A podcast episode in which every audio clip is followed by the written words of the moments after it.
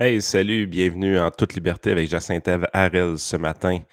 On discute d'une publicité qui roule sur les réseaux sociaux, dans les radios, probablement à la télé, je ne sais pas, écoute pas la télé. la publicité de la CAQ sur le, bouclier anti-inflation. Euh, donc, Jacinthe s'est sentie interpellée ce matin et elle voulait nous en parler.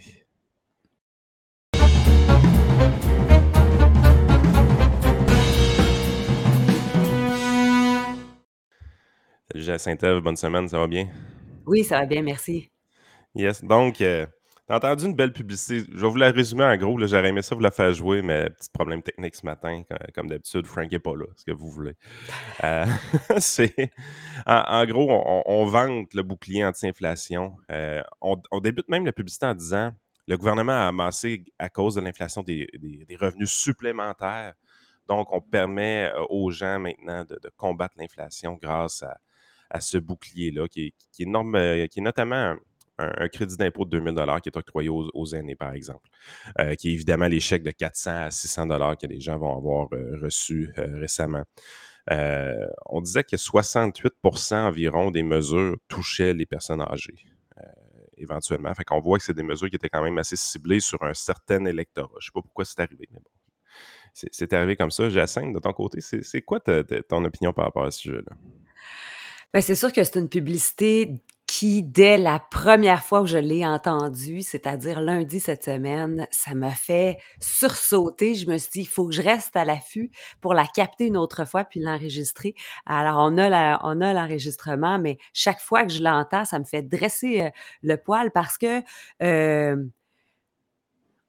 je n'ai absolument rien, bien sûr, contre l'allègement des mesures fiscales. On, je, euh, on, on, me connaît là-dessus, là. Euh, donc, c'est important pour moi de réduire le fardeau fiscal, de réduire les taxes et les impôts des contribuables. Ça, c'est, c'est clair. Mais c'est dans la manière de le faire que je questionne beaucoup euh, ce qui est fait actuellement. Puis, euh, ce qu'on a tendance à faire, euh, c'est la méthode la plus facile, finalement.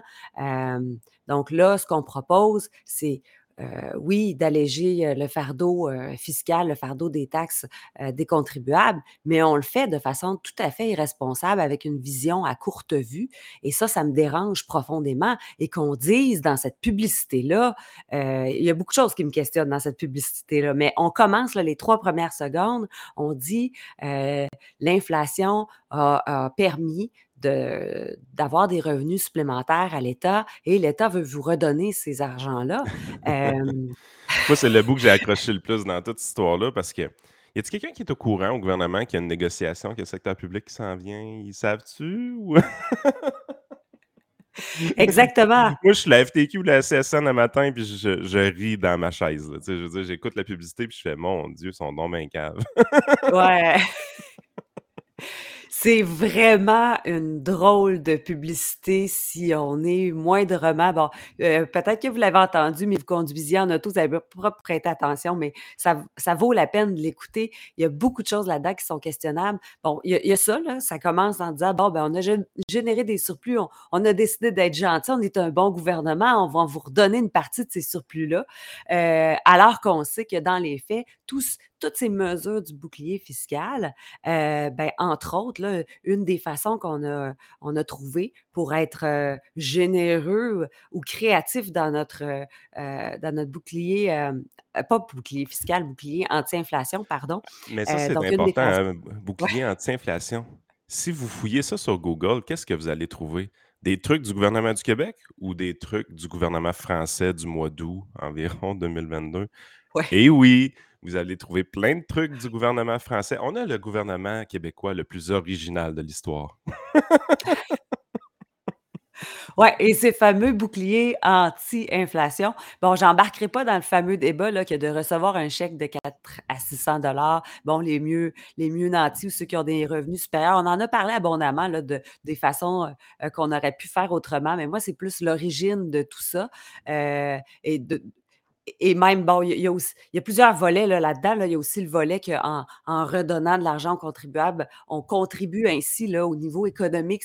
C'est une des manières aussi de pas stopper l'inflation, mais justement de contribuer à cette inflation-là parce qu'on va dépenser cet argent-là. En théorie, il y a une une portion des Québécois qui va la dépenser, donc ça va accentuer ou ça va avoir un effet là, heu heu, un peu plus, stimulant pour, pour l'inflation qui est déjà amorcée, et qui est sur un bon rythme.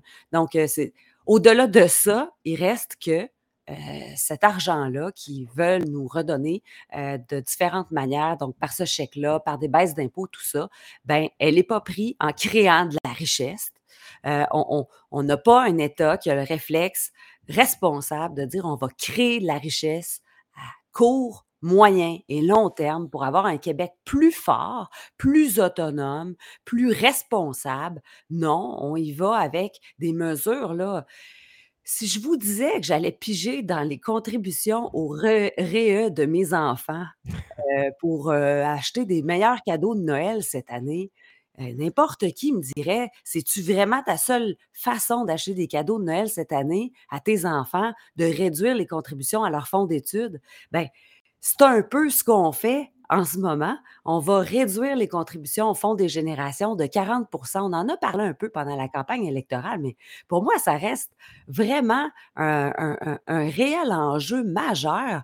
On sait qu'on on se dirige et on a déjà commencé le vieillissement de la population. On sait que, heu, au niveau démographique, nos jeunes vont se retrouver à assumer une dette beaucoup plus importante sur un moins grand nombre que nous et que nos parents que nos grands-parents avaient à le faire, à assumer.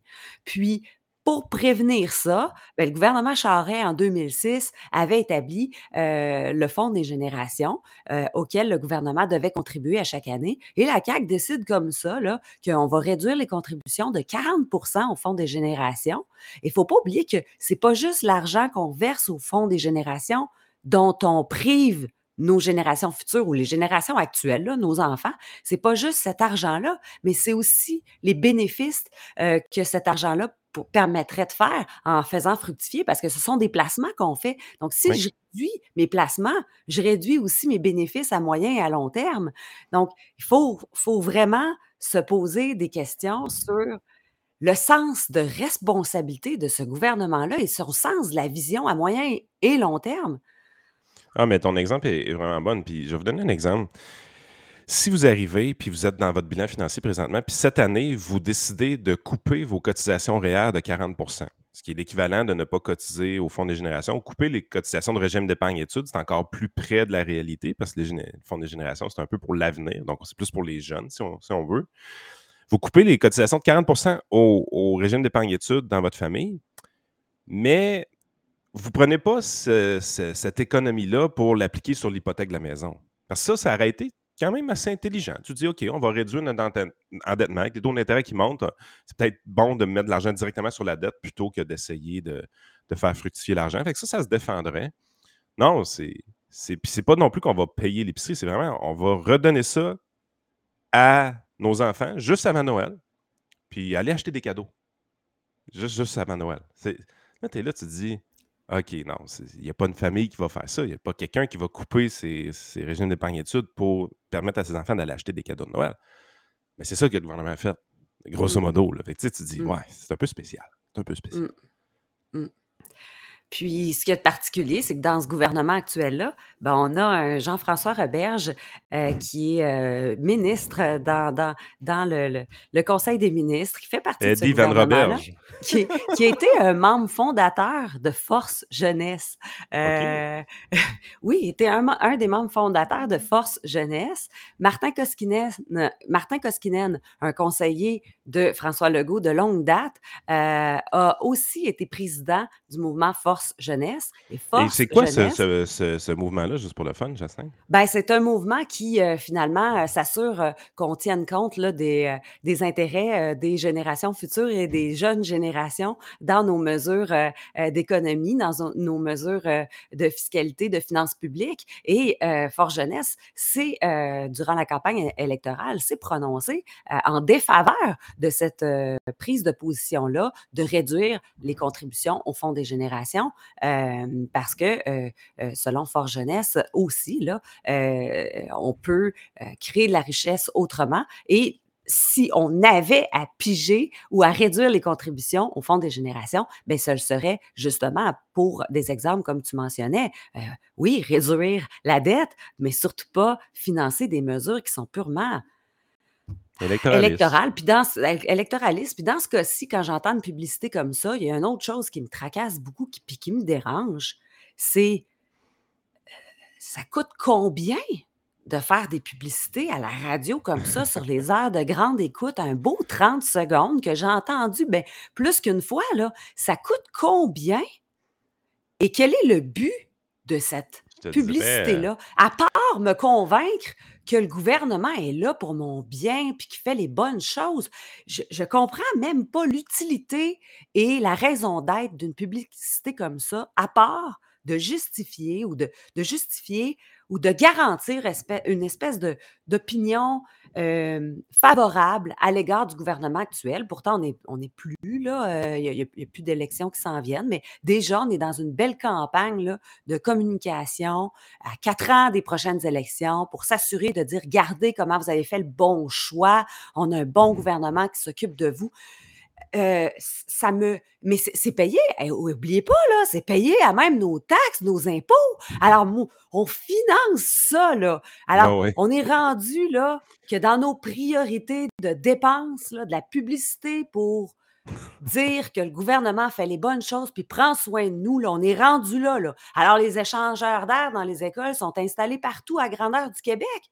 Ah, je, je, je, suis outré, OK? T'as le droit, c'est le but. Mais sérieusement, c'est ton point est bon. Ah, c'est une des choses qu'on se demandait, c'est quand les fameuses publicités COVID qui ont été utilisées pour financer les médias un peu indirectement, d'une manière déguisée on se demandait comment ça allait se traduire dans le futur parce que la CAQ a apprécié beaucoup ce phénomène-là d'être capable de financer les médias, de, pouvoir retirer des publicités à des médias un peu déplaisants. on se demandait quelle tournure ça allait prendre, mais là, on commence à le voir. C'est que sur à peu près tous les sujets, le gouvernement vient nous faire des publicités pour nous dire comment il est bon. répondre à ta question, une publicité qui passe comme ça de 30 secondes dans une heure de grande écoute, si j'ai agacé euh, à Radio X de mémoire, c'est quelque chose entre 5 et 150 pour une fois. Là. Euh, fait qu'il répète ça euh, des une vingtaine ou une trentaine de fois dans une journée, parce que c'est souvent le, type de budget qu'ils vont avoir. Tu réalises assez vite que c'est du 1500 2000 par jour qui rentre dans les coffres juste de Radio X. Puis évidemment, Là, ça, c'est là que tu l'as entendu, mais va à CAC FM à Montréal, va à TVA, va à Radio-Canada, puis là, tu additionnes tout ça. C'est pas trop long, tu te ramasses dans les budgets de millions de dollars. C'est assez mmh spectaculaire, en fait. Eh bien, mmh. ça m'a surpris parce que, bon, quand on est à six mois des élections, on comprend la stratégie de communication, là, de s'assurer d'augmenter au maximum la sympathie à l'endroit du gouvernement, mais de faire ça tout de suite maintenant, ça démontre à quel point on a un gouvernement actuel qui est très fort sur la communication et qui, en ce moment, a une bonne partie de ses préoccupations à l'égard de l'image publique, l'image publique et on la travaille pas l'image publique en disant hey, on va faire un Québec fort, on va avoir des projets porteurs, on va enrichir les Québécois, puis comme ça, ben on n'aura même pas besoin de publiciser nos bons coups parce que les résultats vont parler d'eux-mêmes. Non, non, on est déjà sur des campagnes de communication pour dire hey, euh, vous avez le gouvernement là, il, il vous redonne de l'argent, c'est pour votre bien, mais on, oublie de parler que ben, la contribution au Fonds des générations sera réduite. Puis euh, les jeunes se retrouveront là, euh, euh, dans 10 ans, puis dans 15 ans, puis dans 20 ans, avec plus d'aînés à soigner. Et là, plus, plus, plus de soins de santé qui coûtent de plus en plus cher en plus, parce qu'il y a aussi ça, là, les coûts augmentent euh, pour nous, mais les coûts augmentent aussi pour nos gouvernements. Alors, les, les coûts de médicaments, les coûts de matériels médicaux, euh, tout, augmente aussi pour le gouvernement. Alors, les coûts de soins de santé euh, augmentent. Et puis là, ben, nos générations futures ou nos enfants vont devoir euh, nous soigner, vont devoir entretenir euh, des infrastructures extrêmement désuètes, vieillissantes, avec finalement une moins grande part d'épargne parce que nous, ben, c'était important qu'on on se donne des chèques là, avant Noël, puis qu'on se dise qu'on est chanceux d'avoir euh, les François. qu'on a.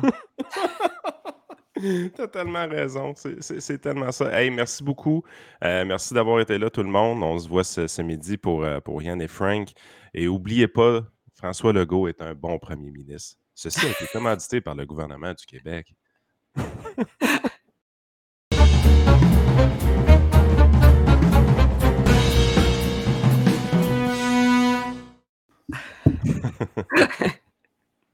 Ben, merci beaucoup. Parfait.